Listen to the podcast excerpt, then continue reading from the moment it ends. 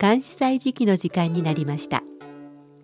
限られた文字の中に悠久の歴史や雄大な景色。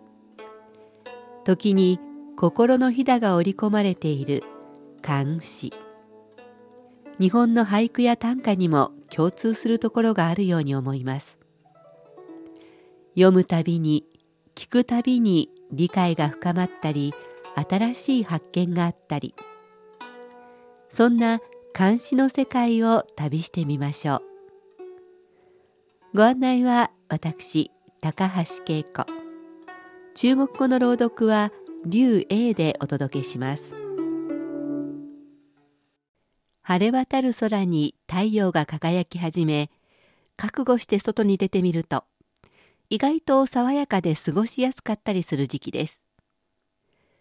空気が乾いていて日本にいた時に感じていた初夏の空気とはだいぶ違うような気がします。北京の街は今が一番いい季節かもしれません。早起きして公園に行き走り出すとどこからともなくいい香りがしてきます。春の花の甘い香りではなくもう少し大人っぽい香りです。辺りを見渡すと白いライラックが咲いています。なんだか一年ぶりに懐かしい友達に会ったような感じがしました。北京の公園の花は夏に向けて少しずつラインナップを変えていきますが香りを楽しむ花はこのライラックで一区切りです。そう考えるとライラックの香りあふれる公園を走り抜けるのはもったいないような気がして少しでも長い時間ここにいたいなと思います。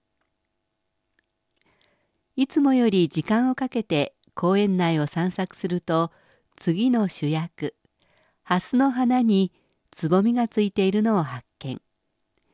夏の準備が着々と進んでいるようです。さて今日は今頃の様子を歌った右賢の偶題を紹介します偶題右賢熏风何处来？吹我庭前树。啼鸟爱繁音，飞来不飞去。訓風いずこよりか来たりて我が庭前の木を吹く定調繁陰を愛し飛び来たりて飛び去らずもう一度中国語で聞いてください。熏风何处来？吹我庭前树。啼鸟爱繁音，飞来不飞去。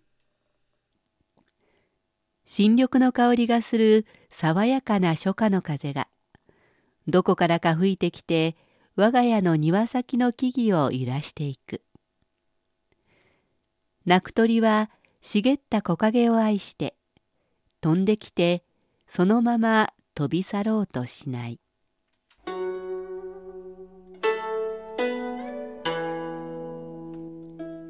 作者右賢は明の政治家。現在の浙江省広州の人。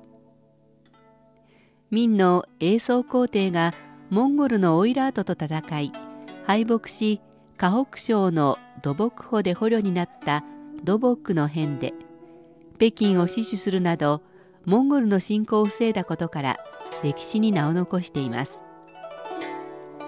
タイトルの「偶題」はたまたま即興で作った詩という意味です。日本の俳句の季語にもなっている風香る。初夏今頃の若葉の香りが漂うような爽やかな風を訓風と言いますがこの言葉を見ただけで新緑の景色とカラッとした爽やかな風が目の前を吹き抜けていく情景がありありと目に浮かびます。木の枝に止まってさえずっている鳥は茂った木陰を愛している。この時期もう日差しも強いので鳥でなくても木陰を選んで歩いてしまいます。本来なら飛んできてまた飛び去っていくのでしょうが鳥はよほど葉の茂った木陰が気に入ったのでしょう。飛び去ろうとしないようです。風が肌を吹き抜け鳥の声が耳に聞こえ目の前にはキラキラした太陽と生い茂った新緑の木々五感で今頃の季節を感じさせてくれる詩です。